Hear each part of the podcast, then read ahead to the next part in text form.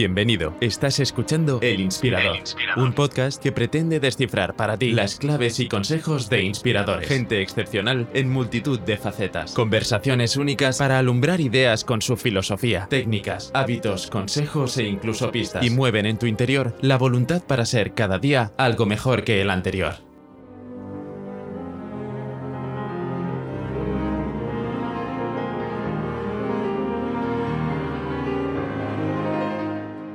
Hoy hablamos de música, que no necesita ninguna palabra usada por mi parte. Nuestro inspirador, José Manuel Zapata, es tenor, y voy a dejar que se presente él, que lo hace muchísimo mejor que yo. La necesidad de explicarlo surgió en mi vida tras mi última aparición en el programa Pasapalabra, cuando un tuitero intrigado preguntaba ¿Quién es el señor graciosillo? Es el, el de la izquierda del equipo azul. Zapata es un tenor de ópera que canta en el Teatro Real de Madrid, en el Liceo de Barcelona o en el Metropolitan Opera House de Nueva York. Zapata es un tenor graciosillo. Sí, sí, soy yo.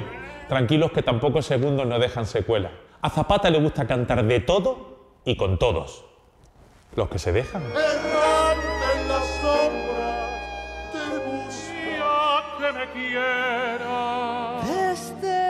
Zapata tiene la uña del dedo pequeño, limpia, eso sí, de un premio Oscar.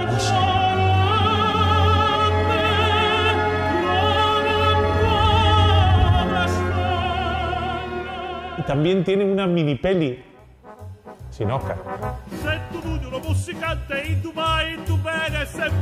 Zapata tiene un vídeo viral con 38 millones de visitas cantando Iron Maiden.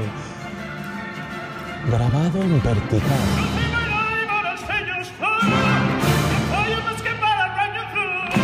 A Zapata también le dejan contar cosas en la radio y como Zapata carece de paz interior también escribe y da conferencias. El tenorio este, el tenorio. ¿Y qué hace el painoval? Jaja, jiji, jaja. ¿Y por qué no se da hondo de pecho? Y por si no hubiese molestado ya a suficiente gente, ahora también dirige orquestas. Con, con mucho humor. Y respondiendo a la pregunta del tuitero, ¿quién es Zapata? Zapata es todo esto y mucho más.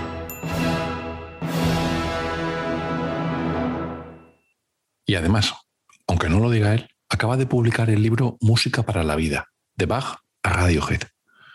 Un libro autobiográfico en el que el autor transmite su amor por la música, el canto y la vida. Acerca la música clásica, que él junta con la actual en lo que llama música buena, sin más. Y nos inspira a ser optimistas y vitales. Espero que disfrutéis tanto como yo de la conversación con un artista y persona como José Manuel. Sin más dilación, Zapata Tenor, un inspirador en la música. Hola José Manuel, muchísimas gracias por estar con nosotros. Un placer, un honor estar con- contigo y, y feliz. Tu libro me ha emocionado muchísimo. Cuando me he parado a pensar mm, por qué, yo veo, bueno, pues es que está muy referido a la música y claro, quieras que no, pues la música genera muchas emociones, ¿no? Pero no, no ha sido eso. Ha sido porque sabes transmitir muy bien las emociones, tanto leyendo como escuchándote, ¿no? Es un, es un libro escrito desde el corazón y, y amor por, por la vida y la música. Es verdad que con las partes oscuras, porque la vida y la música pues tienen partes oscuras. Te doy la enhorabuena y las gracias al mismo tiempo por el libro. Pues qué bonito, aquí, aquí ya podemos terminar el podcast. Yo no tengo nada que decir. Sí, bueno, yo lo que pretendo del podcast es, sobre todo, mira, muy parecido a lo que, a lo que tuviste con Pavarotti, que te dio esos consejos, te dio algunas, algunas guías. Bueno, si eso puede ayudar a nuestros oyentes, pues perfecto. ¿Cómo fue tu encuentro con Pavarotti?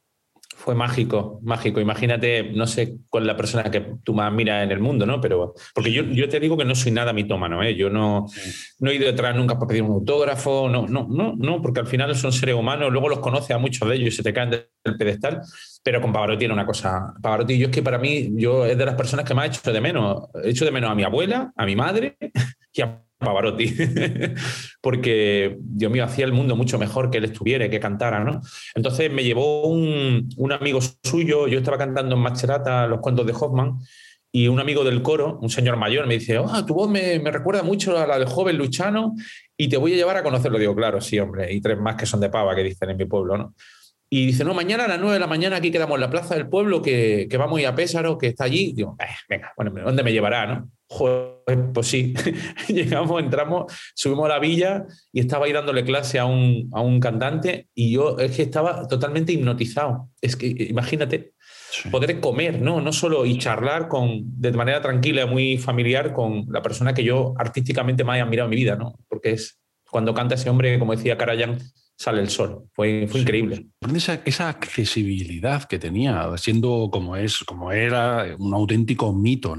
Sorprende Sí, esa, esa accesibilidad y esa sencillez a la hora de darte los consejos, a la hora de, de- de compartir contigo una comida. Es curioso, ¿verdad?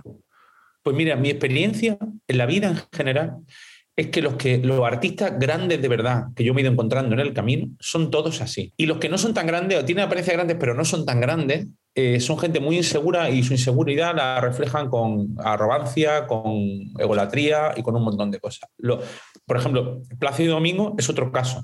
Plácido es una persona tan cercana, tan sencilla, tan, de trato tan afable, que te trata como un igual, ¿no? y que habla contigo de fútbol y de porque es madridista, ¿no? Le, le encanta Madrid. Y es una persona súper sencilla. ¿Por qué? Porque es un grande. Porque es un grande. Y Pavarotti le pasa igual. Y Pasión Vega le pasa igual. Y a Miguel Poveda le pasa lo mismo, ¿no?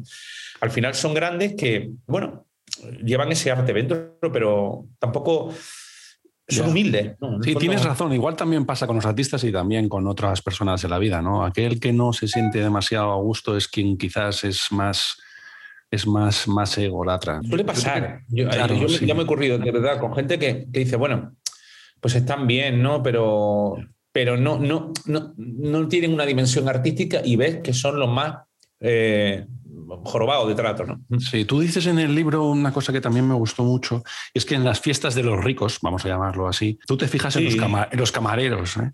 Eh, y demuestra una humildad sincera. ¿Cómo consigues mantener los pies en el suelo cuando estás en la vorágine del éxito como tú has estado? Pues precisamente mirando a mi alrededor, ¿no? El- yo cuento en el libro, ¿no? Una fiesta en la que después de cantar en el Met, el Barbero de Sevilla, nos invitaron. lo- lo- la gente muy rica de Nueva York son los que sostienen el Metropolitan, ¿no? Allí no hay un sistema de ayudas públicas como aquí. El Metropolitan es un teatro que se surte, son 300 millones de dólares al año de presupuesto, solo, bueno, el 95%, digamos, de aportaciones privadas, ¿no? Entonces, digamos que los sostenedores del Metropolitan tienen ese derecho, ese el privilegio de tener a los artistas después en cenas, pues, etcétera, etcétera, ¿no? Y recuerdo aquella escena, ¿no? De, de ver como un camarero mexicano, porque todos los camareros en Nueva York son mexicanos, tiraba la bandeja, ¿no? Se le caía, ¿no? Y ver, ver aquella reacción de gente, que seres humanos que se sentían superiores a otros seres humanos, esa reacción de... Y yo, claro, yo veía al camarero y decía, sí, sí, soy como él, soy como él, soy un inmigrante, soy un emigrante que ha venido a buscar el mundo mejor, pero simplemente estoy cantando ahí enfrente y me pagan mucho mejor que a él. Pero es lo mismo. Es- es lo- pero mira cómo me tratan a mí, que me hacen la pelota. Oh my God, you are amazing. Y, y cómo lo tratan a él, ¿no? Y te das cuenta de lo, irónico de la vida, ¿no? Buscábamos los dos lo mismo, una vida mejor, intentar sacar a nuestra familia adelante. Y es curioso, Sí, está- curioso. Entonces, tener los pies en la tierra es, para mí, mirar alrededor. Mirar alrededor, ¿no? Me sorprende mucho cómo te abres en el libro. Es un libro en el que te abres en canal, explicando con una sencillez, eh, por supuesto, tus orígenes, tu familia, hablando con pasión de muchísimas personas. Eso se agradece muchísimo como Pues lector, decir- José Manuel. Pues es un acto de egoísmo, fíjate. Porque Sí. a mí me ha venido maravillosamente bien. Sí, Sí. Eh, fue surgir, uno no lo piensa, ¿no? No piensa de, de antemano, voy a contar esto y esto y esto, no. Yo, yo nunca había escrito un libro, había escrito muchas secciones de radio, obras, espectáculos, pero un libro no. Entonces te das cuenta cómo te va llevando, es, es curioso la- la- el, el proceso de creación, ¿no? Y había momentos como que algo salía de mí y me hacía contar cosas muy íntimas para mí, además, en algunas ocasiones muy felices, en otras muy dolorosas, que, pero que cuando las terminaba de escribir, cerraba el ordenador digo, coño, qué bien, qué bien que ha llegado el libro este, ¿no? Ya, ya, De hecho, por ejemplo, el recuerdo de mi madre, ¿no? El, Sí. Cómo me di cuenta, coño, la echo de menos. Eh, Cuando muchas veces tenía una relación de dolor, de, un montón muy complicado, ¿no? Entonces, para mí ha sido catártico, catártico, absolutamente. Yo les recomiendo a tus oyentes que escribáis, escribid el, acto de poner el negro sobre el blanco. Es maravilloso, maravilloso, de verdad. Es, efectivamente, tienes razón con esa catarsis. La parte en la que hablas de tu madre es una parte preciosa. Yo he estado en contacto con ese tipo de sentimientos que, sufría tu madre, pero jamás lo he visto con una descripción tan certera, tan corta, tan somera y tan desde el cariño. Al final es una enfermedad, pero nunca había visto una descripción mm. tan, tan fina ¿eh? Eh, y, y además con tanta pasión. Esa es una parte fascinante eres un artista no solo de la música, sino también de esa transmisión de sentimientos. Lo, de, mi madre, eh, el tema de la, depresión, ¿no? La enfermedad psíquica, yo no se lo de, bueno, nunca le deseo a nadie una enfermedad por el amor de Dios, a nadie, ¿no? Pero lo que menos le desearía a un ser humano es que tenga cerca una enfermedad psíquica, porque la persona que la sufre lo pasa fatal, pero los que hay alrededor los que hay alrededor es algo. No sabes, es que no sabes. Verdad, porque esa insatisfacción permanente no, sabes. No sabes. No, no, no. Y no la, no la solucionas. Yo te aseguro, mi hermano, mi padre y yo lo intentamos absolutamente todo. Todo, todo. todo. Pero cuando hay algo dentro de esas personas que se niegan en, rotundo a, mejorar. Es imposible. Dices en el libro, lo leo, ¿eh? Cerrad los ojos y recordad el radiocassette o el tocadiscos que sonaba en vuestra casa cuando teníais cuatro, cinco o seis años. O mejor aún, pensad en las canciones que vuestros padres ponían en el coche cuando os ibais de vacaciones a la playa o al pueblo, cuando todavía ni se atisbaba la dictadura infantil en que se ha convertido el lulio musical de los viajes familiares actuales. Yo sufro las dos cosas. Sufrí Ah, bueno, no, no sufrí, Perales, que lo mencionas mucho, bueno, yo Perales he escuchado en el coche con mi madre, pues todos los viajes, porque antes decidían ellos, lógicamente. Y yo no sé si recordabas un Totalmente. que había en Castilla que se llamaba Candeal, dos artistas que cantaban Candeal, sí, hombre. Candeal, me he escuchado todo el repertorio, pero no una vez, 200 veces. Candeal es mítico. Es mítico, sí, sí. Pues yo, Candeal, Perales, todas esas canciones las he escuchado en el coche. Y es verdad que eso nos ha formado, nos ha dado una apreciación por la música, eh, que ahora quizás nuestros hijos no, no tienen. Yo creo que no, porque sobre todo lo que le digo a mi hija siempre, han es que ahora el problema es que siempre escucháis lo mismo. Sí. O sea, si tú eh, este verano hice el ejercicio ¿no? de ponerme delante de Spotify a ver cuáles eran los 50 temas, ¿no? Top, 50 reggaetones. Dice, mm. No hay vida más allá, no hay vida inteligente más allá. Porque por mucho que te guste, a mí me encanta la gamba roja de garrucha, ¿no? Me encanta la gamba. Joder, me comería un kilo de gambas. un kilo de gambas para desayunar, cenar, merendar y comer, no, porque la, aborrecería el cuarto día, ¿no? Pues ahora, y curioso, que lo digo en el libro, ¿no? La, a mí lo que más perplejidad me produce es que es la generación más sibarita de la historia.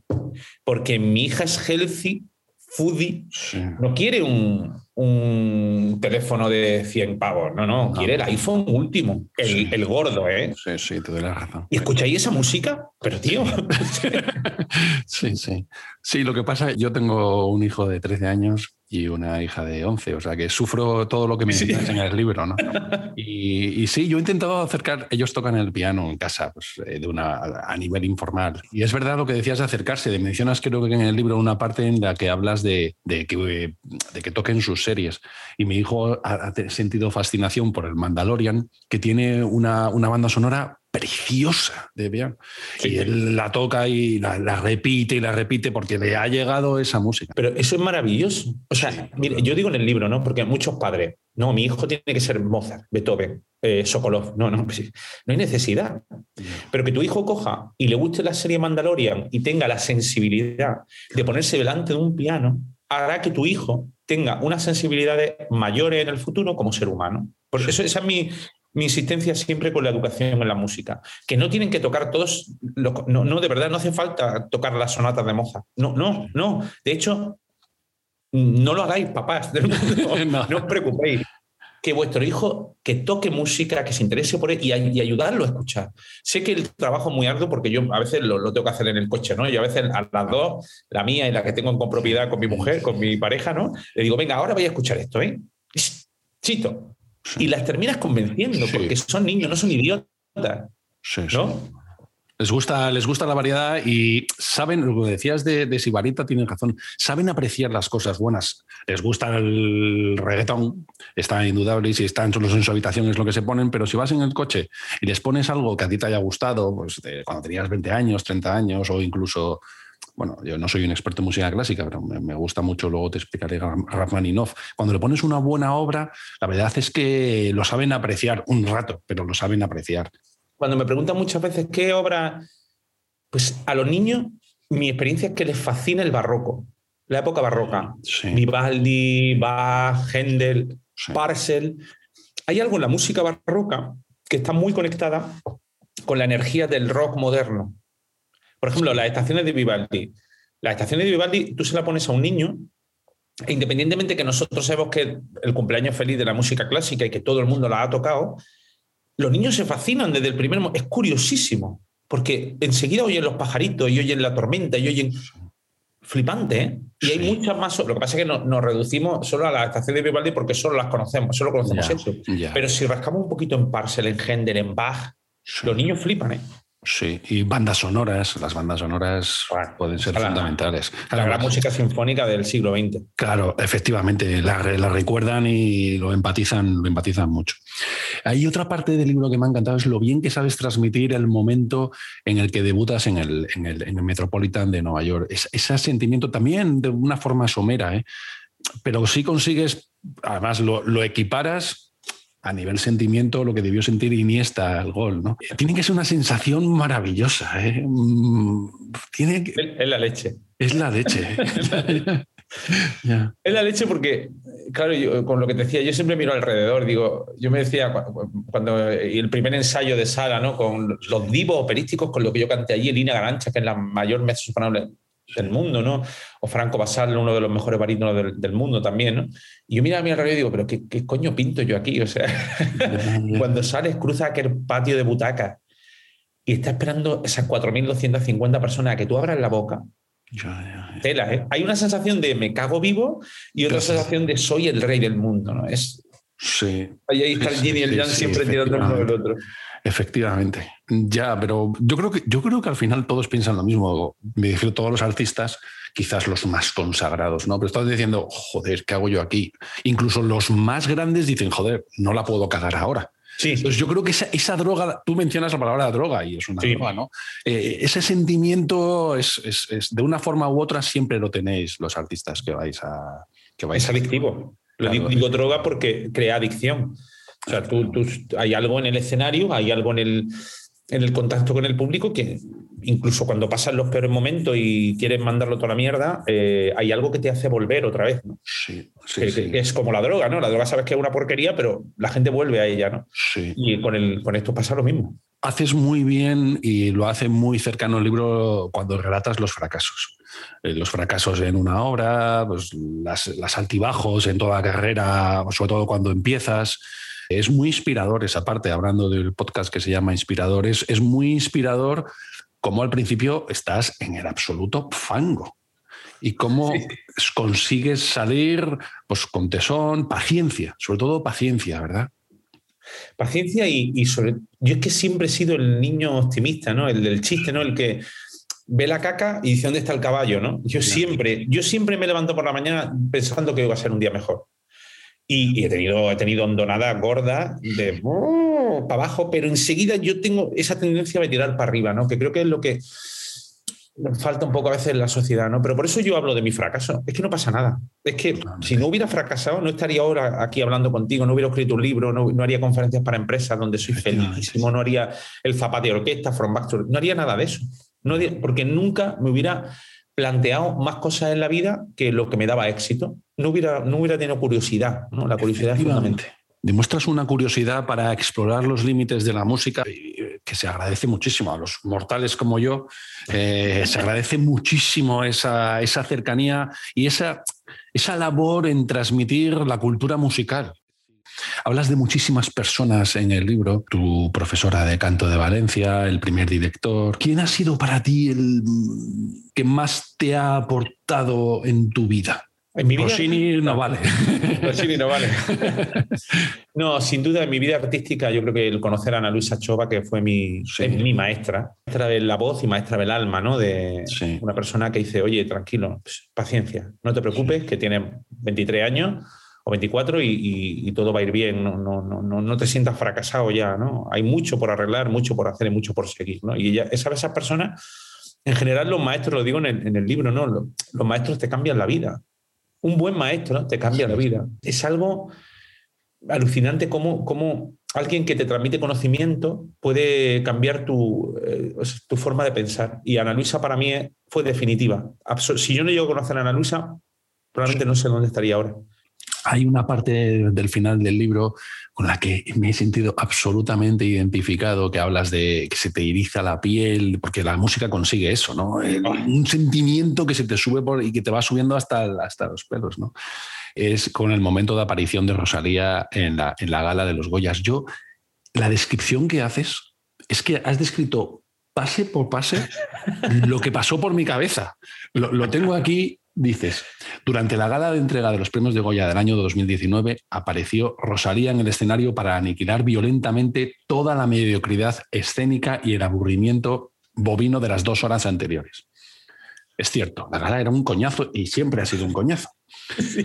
Un coro dispuesto artísticamente a su espalda, un micrófono y ella de rojo elegante y bellísima. Cuando la vimos, dije, "Joder, qué, qué encuadre más espectacular, ¿no?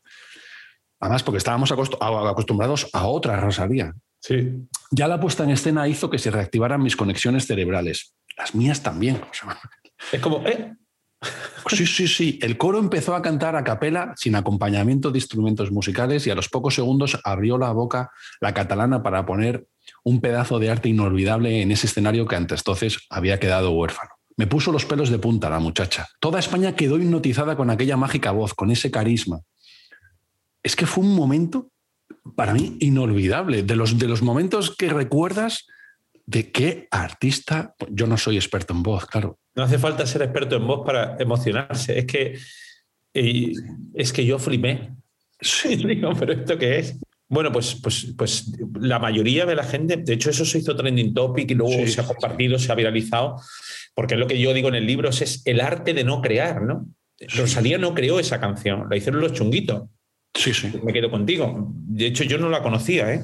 Que me fui a buscar, digo, esto, esto qué maravilla es. Me metí en internet y digo, pero esto de los chunguitos, ¿cómo alguien es capaz de sublimar una obra de arte? Ese es el ejemplo. Rosalía. Rosalía tiene un talento, lo que pasa es que ahora se ha, se ha dado por hacer sentadilla y ponerse cadenas de oro. y a mí ha perdido el interés, ¿no? Pero el, el disco de flamenco primero y luego el, el mal querer, eso es, ojo, eh, te puede gustar más, te puede gustar menos, pero dices, madre mía, esa niña Sí. Aquí hay eso, Y eso que hizo en la gala de los Goya, eso es que tiene dentro un artista espectacular. Mm. Oye, y sobre todo hay una cosa que, que hay que aprender de Rosalía, muy importante, y es que Rosalía piensa en esto. Piensa en el móvil. Sí, Piensa en que tú lo vas a ver aquí.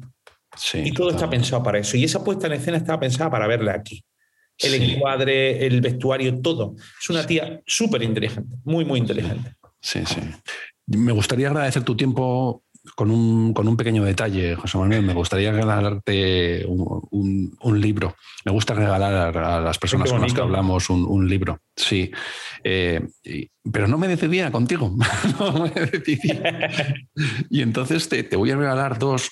Yo, yo tengo esos momentos que mencionas muchos en el libro de composiciones, de momentos en teatro real. Y yo tengo momentos que no se me olvidarán nunca. eh. Mis padres acudían al teatro real con asiduidad, pero muchas veces mi padre por trabajo no podía ir y yo acompañaba a mi madre. Anda. Me, me encantaba, ¿no? Solo por pasar pues, un rato con tu madre o, bueno, pues a mí la música siempre me ha gustado. Y algunas veces me aburría someramente. Que también pasa. Muchas veces me he dormido, lo siento. Tú mencionas en el libro varios ejemplos. Yo también.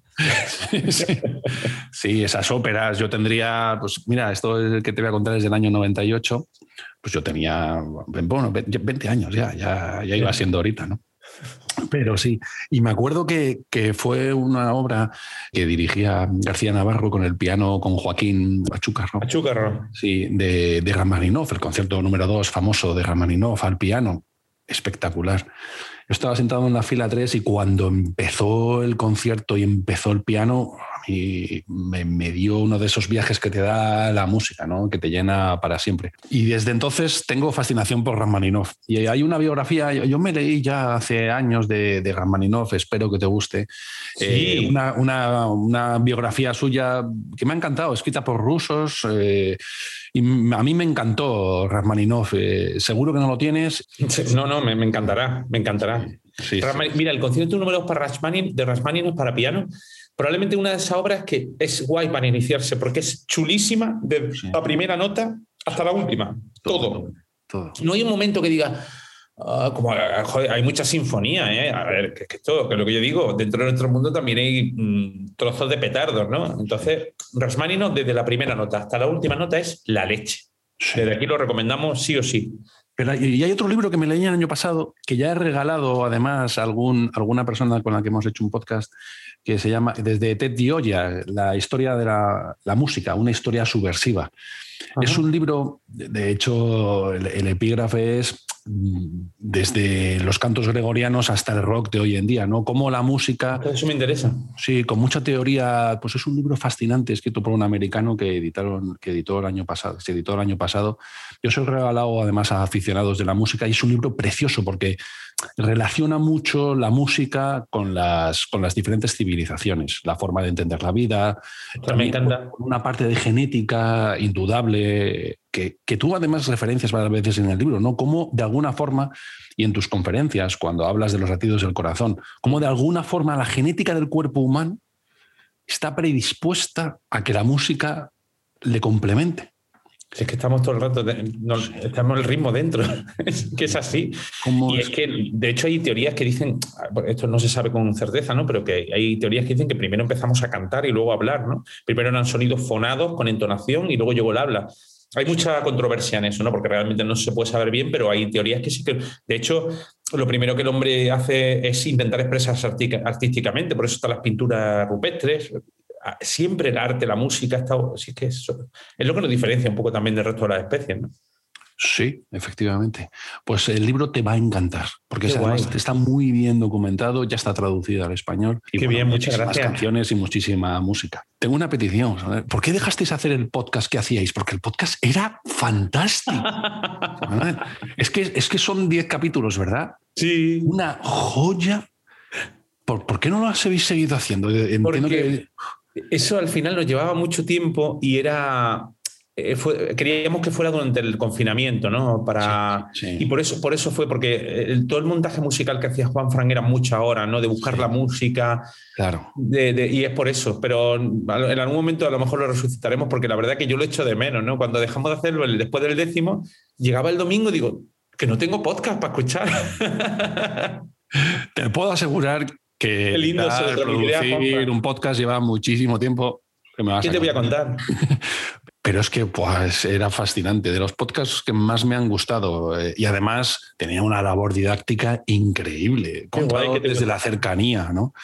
Eh, a- agradeceríamos muchos en España y Lo retomamos. Sí, sí, sí, sí, sí, sí. Además, con tu capacidad para transmitir, bueno, es que sería fascinante. Sí, Pues bueno, tomamos nota, tomamos nota. ¿Qué es lo próximo que vas a hacer? ¿Qué es lo Pues mira, próximo que el, tienes en la agenda? el- el 4 de marzo hago mm, el, concierto para zapato y orquesta con la Sinfónica de Sí. Murcia. Y próximamente, en marzo también, eh, eh, voy a formar parte del jurado de prodigio del nuevo del talent de Sí. música clásica, todo eso de la uno, que me, me hace muchísima ilusión. Así que en eso estamos. Luego tengo un- eh, una zarzuela en el Teatro Zarzuela en Madrid. Y inventando muchas cosas. ¿Qué te voy a contar? Sí, sí, Siempre sí. Sí, lo que pasa que eh, yo no resido en Madrid y claro, poder salir ahora y viajar de comunidades eh, que estamos cerrados es complicado. Pero Que, ya queda menos. Claro. Ya queda menos. Ya queda menos. Ya queda menos. sí. ya queda Yo menos. siempre digo, lo que más he echado de menos del confinamiento, aparte de, pues, de esa cercanía con tu familia y tus padres y demás, es los conciertos. Los conciertos es lo que más he echado de menos. Claro. A mí cuando me dicen, no, esto no volverá a ser como antes, digo que no. Ya, no, no, bueno. Vamos que va a volver, claro que va a volver. ya me estás contando. Yo conciertos de, de lo que sea, vamos. es, eh, Es que el concierto no es sustituible en streaming. No es lo mismo. No. La, la experiencia coral, ¿no? Social. no. Olvídate. Eso volverá y volverá con mucha fuerza, volverá mejor todavía. Ha sido un placer hablar contigo. Un honor, Muchísimas querido gracias. amigo. Sí, y estamos sí. en contacto. Ya te dejaré mis datos y, será bien. un honor estar en contacto contigo. Muy bien, gracias. Mando un abrazo. Cuídate mucho. Hasta luego, adiós.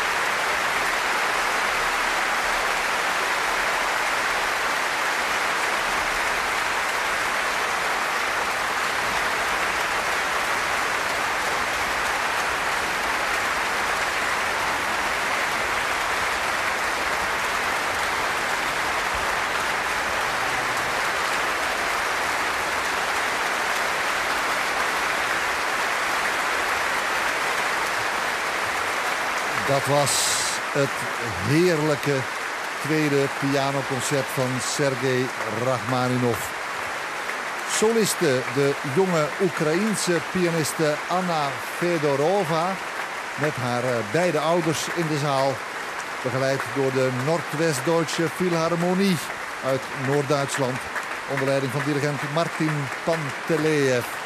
De opening van het nieuwe seizoen van het zondagochtendconcert in de grote zaal van het Concertgebouw in Amsterdam.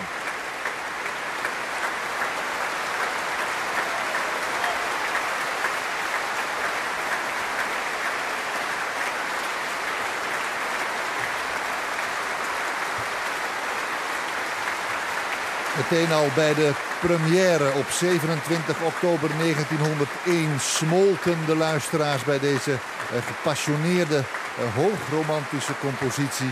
En een dikke 100 jaar later is dat nog precies hetzelfde. En zo ook vandaag hier in de grote zaal in Amsterdam.